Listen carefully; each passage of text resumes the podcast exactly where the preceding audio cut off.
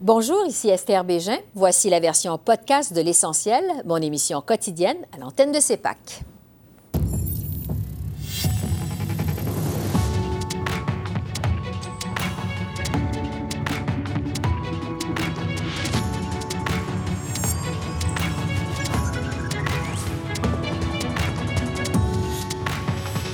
Ce soir, l'opposition n'en démord pas.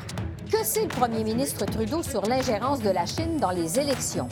Le point avec nos journalistes. L'ancien premier ministre Jean Charest réagit à la nouvelle stratégie Indo-Pacifique d'Ottawa. Et 25 ans après le traité d'Ottawa sur les mines antipersonnelles, quel travail reste-t-il à faire? Rencontre avec une survivante.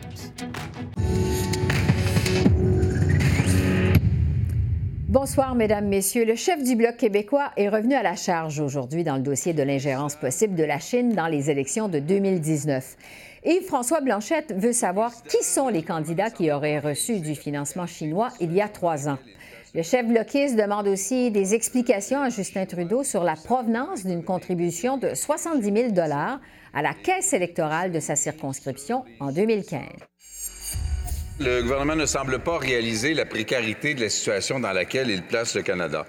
Il provoque le géant chinois plus puissant au plan économique, démographique, géopolitique. Et au lieu de s'aligner sur les USA, quitte à se cacher derrière, euh, il se montre faible. Pire, il se montre vulnérable. Il donne l'impression que la Chine peut faire ce qu'elle veut au Canada.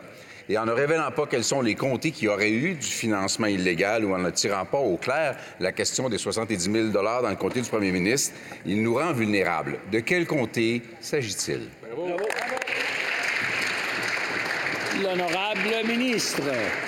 Monsieur le Président, euh, notre gouvernement prend très au sérieux toutes les allégations de et euh, les menaces causées par les ingérences euh, étrangères. Ça, c'est la raison qu'on a créé deux panels pour examiner toutes les allégations et les panels ont confirmé que les élections de 2019 et 2021 a d'intégrité et on va continuer de donner tous les outils que la communauté de sécurité nationale ont besoin pour protéger nos institutions démocratiques. Et pour analyser cette semaine politique, je retrouve les journalistes Joël Denis Bellavance, Yves Malo et Émilie Bergeron. Bonsoir vous trois. Bonsoir. On va commencer avec le dossier euh, de l'ingérence possible de la Chine dans les élections de 2019. Vraiment, ça a dominé la semaine politique à Ottawa. À chaque jour, le premier ministre Trudeau a fait face euh, aux attaques du Bloc, des conservateurs également.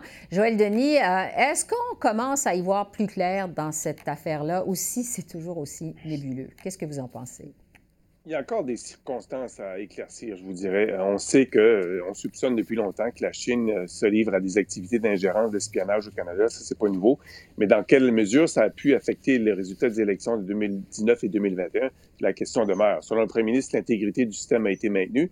Mais il reste qu'il y a eu un reportage qui fait encore les manchettes, c'est-à-dire celui de Global, qui mm-hmm. disait que 11 candidats, euh, à la fois des candidats du Parti conservateur et du Parti libéral, auraient reçu du financement de la part de la Chine pour tenter d'influencer euh, l'issue des élections. Donc ça, ça reste euh, nébuleux. Il faudra quand même continuer à creuser cette affaire pour avoir pour la tirer au clair. Oui.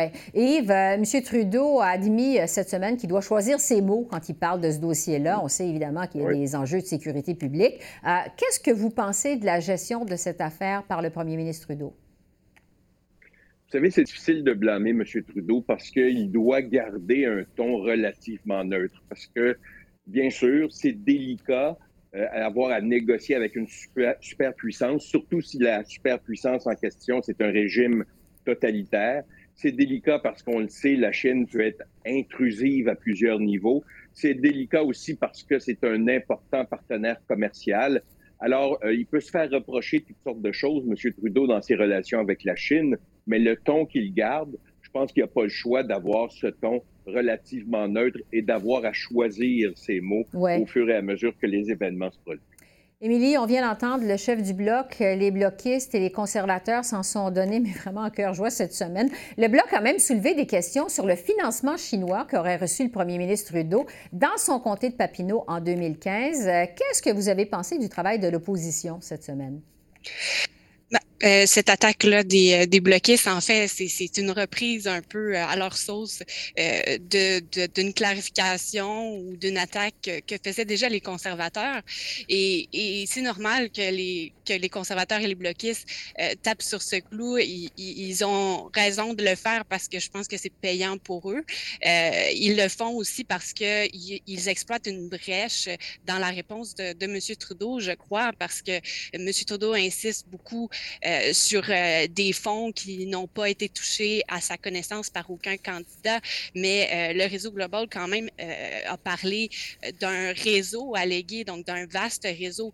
Donc, eux exploitent ce, ce, cette brèche.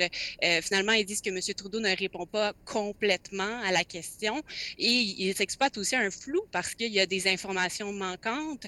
la commissaire de la GRC, Brenda Lucky, l'a dit clairement, elle ne peut pas donner d'informations à ce stade-ci et, on dirait pas qu'elle va en donner parce que euh, y a des questions de sécurité nationale en jeu. Donc, c'est un flou sur lequel aussi les partis d'opposition peuvent définitivement jouer. Donc, ça reste encore euh, nébuleux. On va euh, se transporter euh, du côté de Québec parce que la semaine a été chargée du côté de Québec. C'était en fait le début de la nouvelle session parlementaire mardi. Le premier ministre François Legault a présenté son discours inaugural mercredi. Priorité de ce discours, euh, la protection du français au Québec. Et ce soir, bon, le ministre responsable de la langue française, Jean-François Roberge, rencontre la ministre des langues officielles euh, du Canada à Ottawa, Mme Petitpas-Taylor, euh, selon du moins ce que rapporte le journal Le Droit. Joël Denis, on se doute bien que le projet de loi C13 sur la modernisation de la loi sur les langues officielles, ça va être à l'ordre du jour des discussions.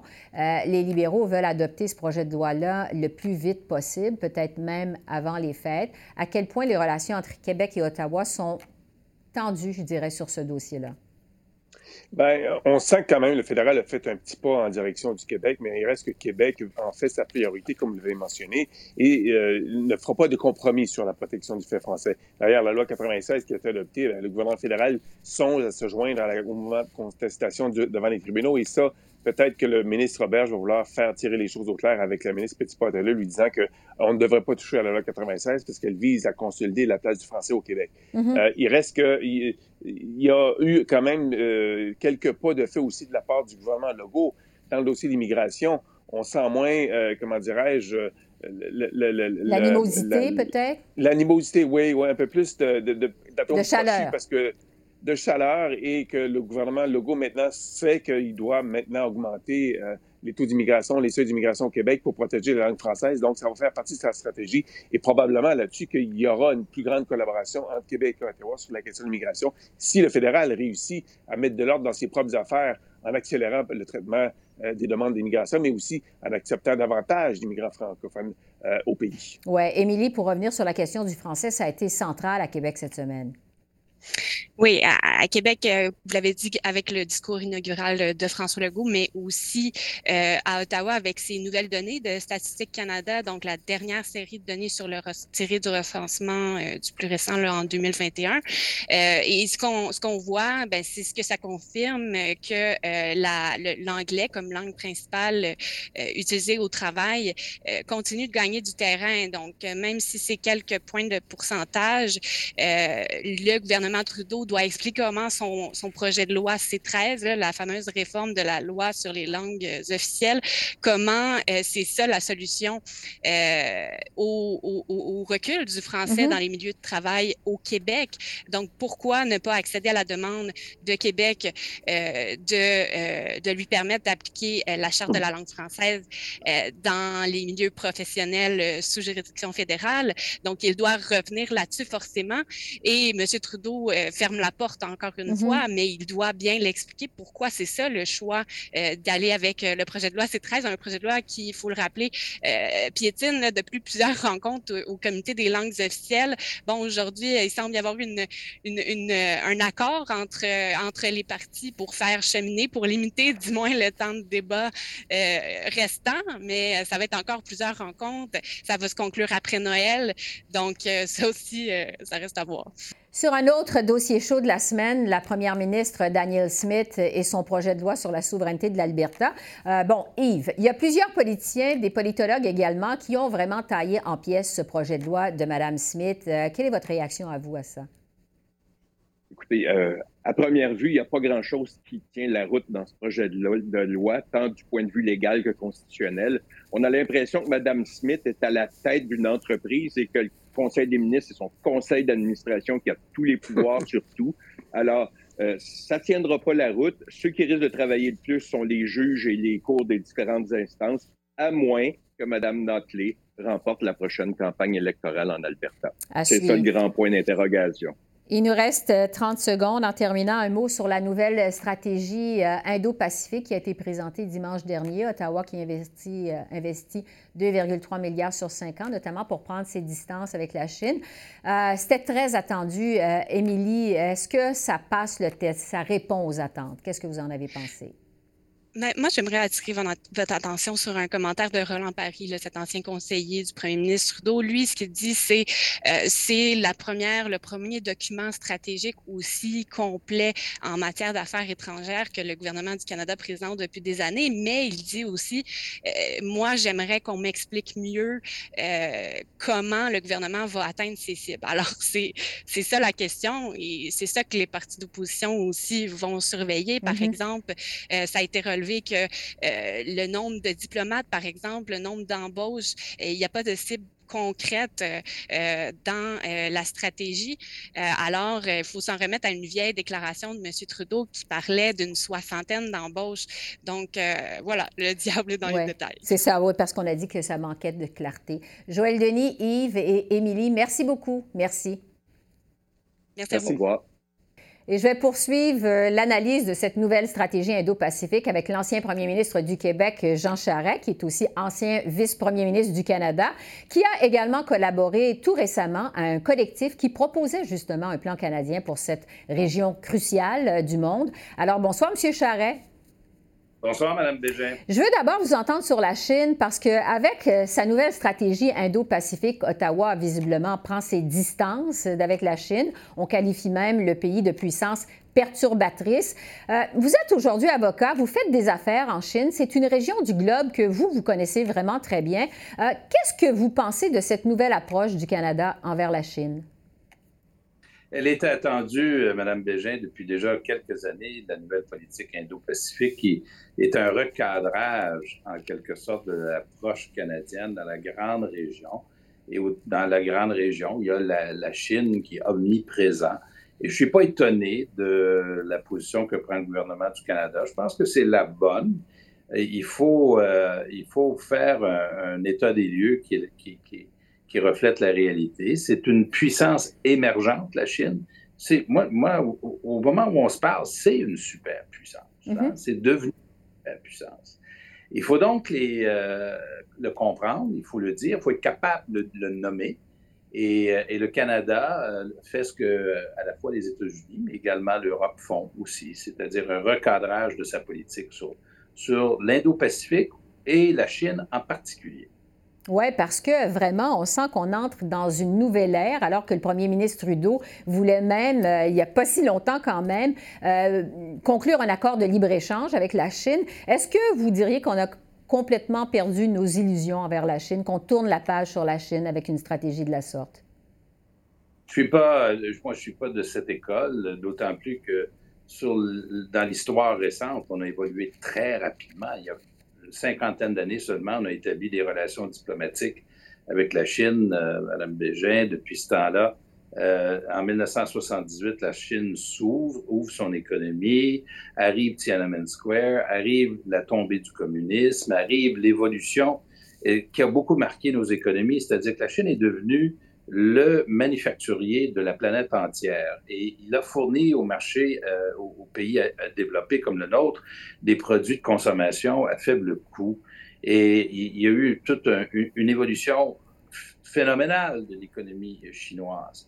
Mais en même temps, la Chine, elle est restée politiquement communiste. Mm-hmm. Euh, la Chine, aujourd'hui, est devenue, par le fait même, une superpuissance. Elle se comporte comme une superpuissance. Et le Canada, maintenant, doit en tenir compte dans la, dans la façon de calibrer nos relations avec la Chine. On doit faire l'équilibre entre nos intérêts, ce qui relève de nos intérêts propres à nous, mais également des valeurs que nous défendons. Et ça, ça, ça va faire partie du nouveau défi de la relation que nous voulons avec, euh, avec la Chine et le peuple chinois. Oui, mais avec un tel changement de ton, une nouvelle approche comme ça, bon, je le disais d'entrée de jeu, vous êtes euh, avocat, vous avez des clients en Chine. Pour les Canadiens qui continuent de faire des affaires en Chine, euh, est-ce que ça complique les choses que cette nouvelle approche du Canada? Et, pour tout dire, on sort d'une course au leadership, une notoriété publique. Moi, j'avais travaillé avec Huawei euh, et, quand on a commencé, là, il, est arrivé l'affaire de Mme Meng Wanzhou, les deux Michael, etc. Euh, et, donc, oui, je connais très bien la région. Est-ce que la relation d'affaires avec la Chine euh, change? La réponse est oui. La réponse courte, c'est oui. il faudra y aller à des conditions qui seront, je pense, différentes, avec maintenant des secteurs de l'économie qui seront hors jeu. Euh, je pense à tout ce qui touche l'intelligence artificielle, quantum computing, tout ce qui touche, par exemple, le 5G, euh, les produits médicaux. Toute la question des chaînes d'approvisionnement, Mme Bégin, va faire l'objet d'un questionnement du secteur privé. Et donc, les gens qui, les entreprises canadiennes qui sont en Chine devront se questionner sur leur façon de déployer leurs affaires en Chine pour ne pas être vulnérables. Il y a aussi une question d'autonomie. On, va vouloir être autonome dans les secteurs névralgiques de notre économie, qui relèvent par exemple des, euh, équipements de santé, etc. Euh, et, sur le plan euh, des ressources naturelles, cependant, la relation va quand même demeurer très forte. L'Aenor, le porc, le, le, bœuf, canola, on va, nous allons continuer à transiger avec la Chine. En même temps, excusez une réponse longue, mais il ne faut surtout pas rater aussi un, sujet essentiel. Il faut absolument que nous puissions collaborer sur la Chine sur des sujets qui touchent l'avenir de l'humanité. Les changements climatiques, les questions d'épidémie, de santé, tout ça, c'est absolument essentiel pour notre avenir à nous de pouvoir travailler, de collaborer avec la Chine. Oui, parce que, en fait, euh, la ministre Jolie, en fin de semaine, lorsqu'elle a annoncé euh, cette nouvelle stratégie Indo-Pacifique, elle a dit justement que c'était très important pour le Canada de continuer à collaborer avec la Chine sur des questions comme euh, des enjeux comme le les changements climatiques. Mais est-ce que vous pensez que ça va être toujours possible de collaborer avec la Chine? Ben, il le faut. C'est, euh, le, concept en anglais, on l'appelle engagement, c'est-à-dire on s'engage dans une relation. Et, la Chine, la Chine, Madame Desjardins, on va y aller au plus court, est inévitable. Mm-hmm. Ce que la, stratégie constate également, c'est que l'Asie aujourd'hui, c'est 60% de la population mondiale, c'est 60% de l'économie mondiale, et ça va aller en, croissance très forte. Alors que nous, nos économies vont croître à un niveau beaucoup moins important. C'est donc dire que la Chine va peser de plus en plus dans l'économie mondiale, sa classe moyenne va grossir et que ça va peser dans notre vie, nos vies à nous, nous les Canadiens. Euh, pensons au secteur de l'énergie, pensons à tout ce qui touche le développement des technologies, etc. Mm-hmm. Alors donc, il est incontournable. La Chine est incontournable. C'est comment allons-nous, les États-Unis le font, là, là, et tout ça, c'est des, des, des morceaux qui s'enchevêtrent un dans l'autre. La relation entre les États-Unis et la Chine, entre l'Europe et la Chine, Canada, Chine. Alors, nous sommes aussi dans une situation où nous devons tenir compte de l'approche que euh, prennent les Américains vis-à-vis de la Chine, qui est une approche qui est beaucoup plus serrée que ce que nous avions connu auparavant, en particulier mm-hmm. dans le secteur de la technologie. Alors donc, il faut peser les deux. Il faut, faut être capable de distinguer sur les sujets sur lesquels on s'engage avec la Chine tout en défendant nos valeurs. Oui, parce que vous dites que c'est un pays qui est incontournable. Euh, je veux vous entendre, en terminant, parce que le temps file, là, euh, sur la stratégie donc indo-pacifique de façon plus générale, mais sur le rôle des provinces canadiennes. Euh, vous avez été premier ministre du Québec. On sait que le Québec s'est doté récemment de sa propre stratégie indo-pacifique. Il y a même un délégué du Québec à Beijing.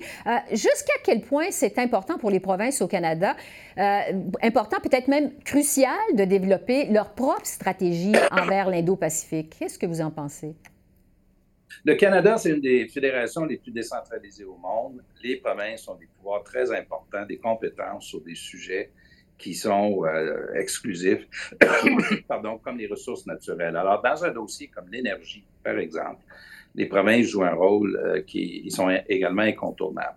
Alors, c'est extrêmement important que les provinces euh, fassent également partie de la stratégie. C'est un point tel vrai que moi, en 2008, j'avais organisé, comme président du Conseil de fédération à l'époque, quand j'étais premier ministre du Québec, une mission des des provinces en Chine. Ça s'était jamais fait. C'est donc dire l'importance du rôle des provinces. Mais là, le gouvernement fédéral a un rôle à jouer. Il faut que le gouvernement fédéral ouvre la porte en quelque sorte à une participation active des provinces. Sinon, et la Chine et le Canada vont se priver d'un acteur qui est, euh, qui est incontournable et très important dans la mise en œuvre d'une stratégie.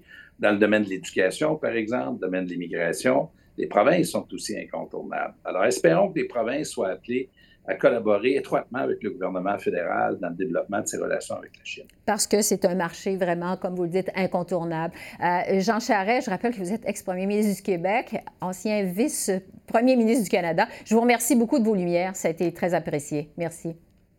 Merci, Mme Bégin. Au revoir.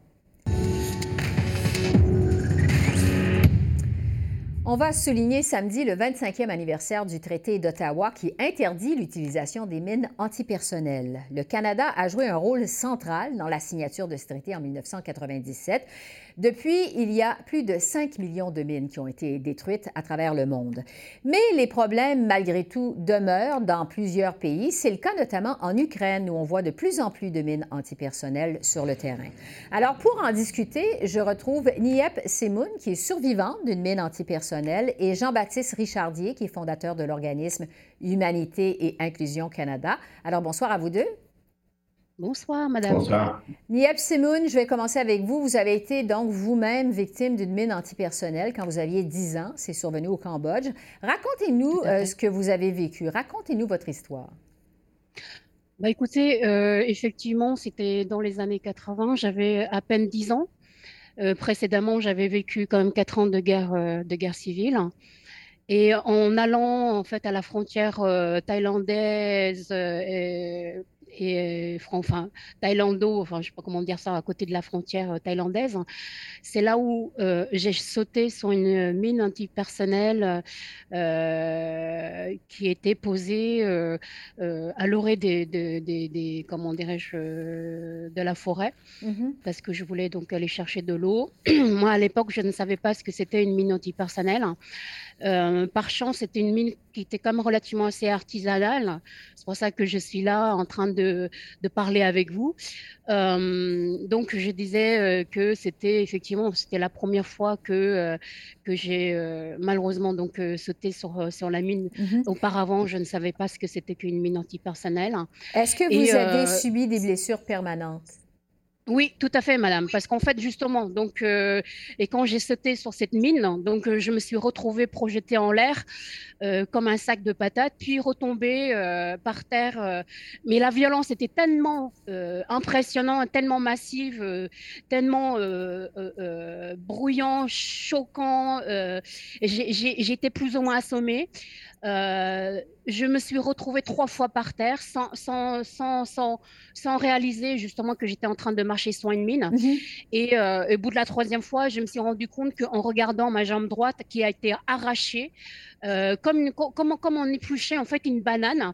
Et, et, et, puis même, même une fois ça, je ne savais pas que j'étais en train de marcher sur une mine en fait. Ouais. et, et, de façon instinctive, j'ai sautillé et j'ai perdu connaissance et, j'ai une chance inouïe.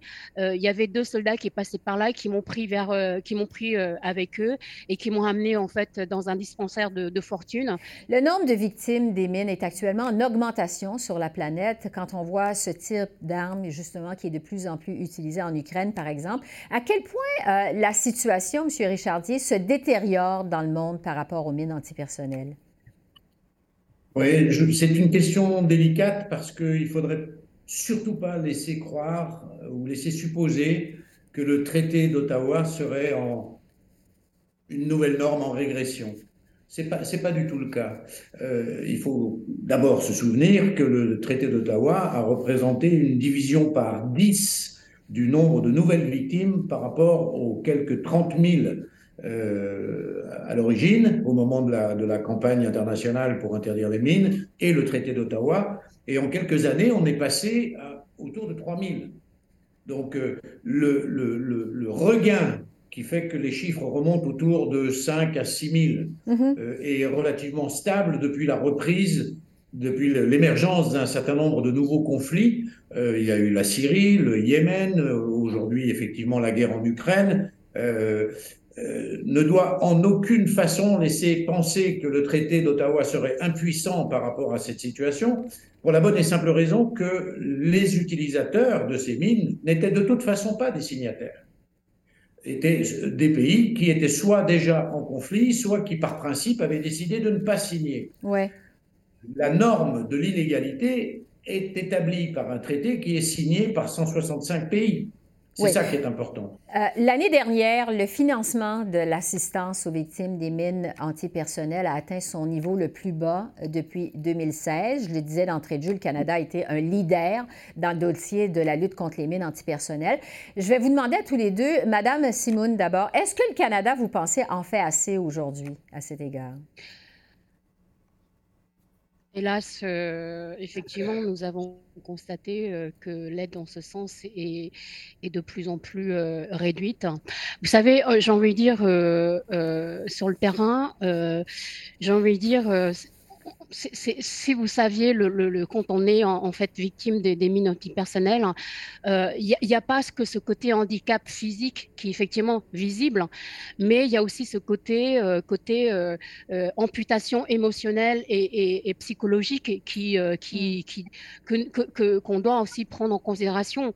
C'est-à-dire que malheureusement, effectivement, la situation ukrainienne est là pour nous rappeler que nous avons besoin, nous avons besoin, HI euh, au Canada a besoin du soutien de, son, de, son, gouvernement. Euh, ce besoin financier euh, est très important. On ne peut pas malheureusement réduire ou, ou, essayer effectivement de, de j'ai envie de dire c'est important. Le, soutien ben, financier, c'est très, important pour que l'association puisse, fonctionner de dans de bonnes conditions. Jean-Baptiste Richardier, euh, est-ce que le Canada est toujours vu comme un leader dans le domaine? Alors, je, suis content que vous me posiez cette question parce que s'il y a quelque chose que je peux regretter pour avoir vécu de manière très intime l'extraordinaire audace, le courage politique, le, le, le sens du bien commun et, cette dimension visionnaire qui a permis au Canada de prendre cette formidable décision de s'imposer comme leader de ce, de ce, processus et qui a été à ce moment-là comme une, lumière sur le monde.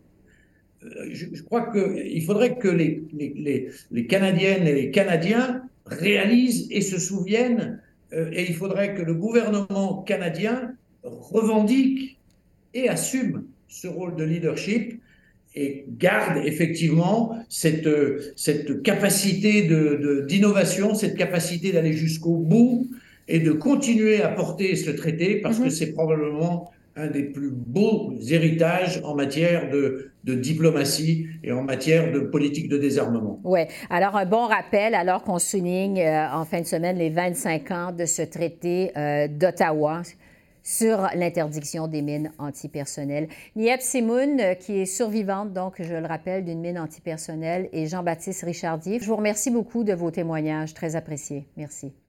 Et on termine à Québec, un coup d'éclat à l'Assemblée nationale. Les trois députés du Bloc québécois qui ont été élus aux élections du 3 octobre ont été refoulés à la porte du Salon Bleu aujourd'hui. Les trois élus refusent toujours de prêter serment au roi et promettent de ne pas siéger avant l'adoption d'un projet de loi pour couper les ponts avec la monarchie.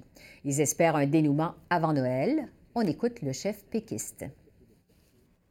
Puis on fait avancer les choses en l'espace d'une semaine seulement.